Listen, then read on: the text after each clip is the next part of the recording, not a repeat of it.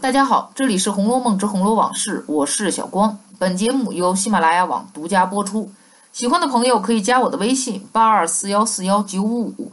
《红楼梦》第十三回最末一句的“金子万千谁治国，群钗一二可齐家”，其实说的不只是凤姐、探春这些活着的人，还包括已经故去的秦可卿。秦可卿虽然是秦业这一小官从养生堂抱来的弃婴，但眼见着实不同凡响。此回一开头，他在临终之时托梦给凤姐，并且提醒凤姐要未雨绸缪，广置田地房舍，以免在贾府失去了皇家的恩宠之后束手无策。说婶婶，你是脂粉队里的英雄，连那些素冠顶戴的男子也不能过你，你如何连两句俗语也不晓得？常言月满则亏，水满则溢，又道是登高必跌重。如今我们家赫赫扬扬，已将百载。一日倘或乐极生悲，若应了那句“树倒猢狲散”的俗语，岂不枉称了一世的诗书旧族了？凤姐听了此话，心中大快，十分敬畏，忙问道：“此话虑的极是，但有何法可以永保无虞？”秦氏冷笑道：“婶子，你好吃。比及泰来荣辱，自古周而复始，岂是人力能可保强的？”但如今能与荣时筹划下将来衰时的事业，亦可谓长保永全了。既如今日诸事都妥，只有两件未妥。若把此事如此一行，则日后可保永全。目今祖茔虽四时祭祀，只是无一定钱粮。第二，家属虽立，无一定供给。依我想来，如今盛时固不缺祭祀供给。但将来败落之时，此二项有何出处？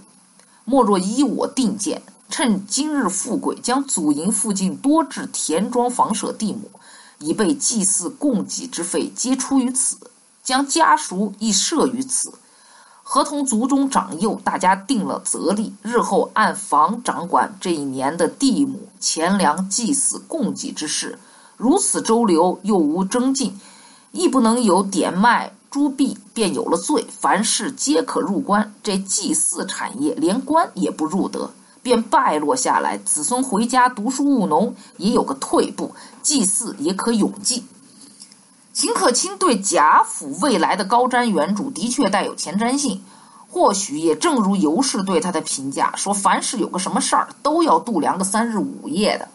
连张有士为秦可卿看诊之后也说：“说大奶奶是个心性高强、聪明不过的人。”这些对凤姐的嘱托，生前未及说出口，死后却言之凿凿，说的很牛，但是确实让人感到很突兀。这也难怪得刘心武先生会认为秦可卿的身份是康熙时废太子胤仁之后，因为只有如此不凡的身世和来历，才能看得比一般人更远、更透彻。才能看到三春去后朱芳静的结果。但无论怎么样，秦可卿对凤姐的这些提议的确为贾府的日后着想，从大局上给贾府的未来有一个明确的指点。只可惜这一系列的方案，凤姐并没有照着执行下去。在祖坟及周边广置田地房舍，让家中的下人和他们的家人可以去耕种经营。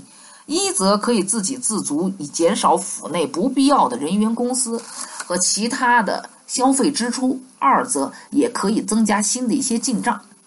偌大的贾府，主子们每天是奢华靡费，下人们呢人员过于庞大，几个萝卜一个坑的工作占了太多的资源。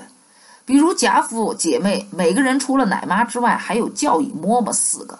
洒扫使役的小丫头四到五个，住进大观园之后呢，又添了两个老嬷嬷丫鬟数人，服侍宝玉的就更多，多的连他自己都见没见过。比如说三等丫鬟小红，刘姥姥一进荣国府时，在门口见到几个守门人坐着大板凳上说东谈西的吹牛。六十五回，星儿告诉尤二姐等人说：“我是二门上该班的人。”我们共有两班，一班四个，共有八个。这人员多的呀，连府中自己的人都认为自己该裁员了。七十二回，林之孝对贾琏说：“人口太重了，不如捡个空日回民老太太老爷，把这些出过力的老家人用不着的开恩放几家出去，一则他们各有银运，二则家里一年也省些口粮月钱。再者，里面的姑娘太多。俗话说：“一时比不得一时。”如今说不得先时的利了，少不得大家委屈些。该使八个的使六个，使四个的使两个。若各房算起来，一年也省不少月米月钱。林之孝是谁呀？荣国府的管家，专门管的就是这一块儿银库账房。说这些话之前，书中有“趁势”二字。看来，对于裁员这件事儿，他也是憋了够久一段时间，这才不吐不快的。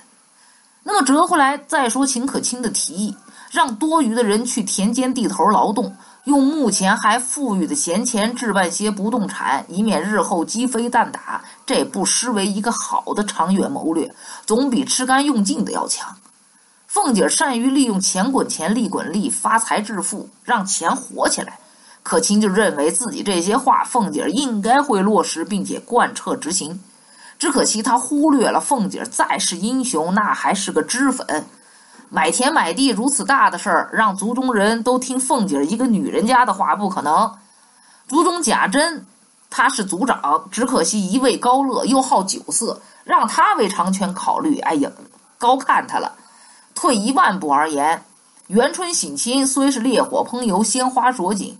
也不过是如可卿自己所言，瞬间的繁华，一时的欢乐。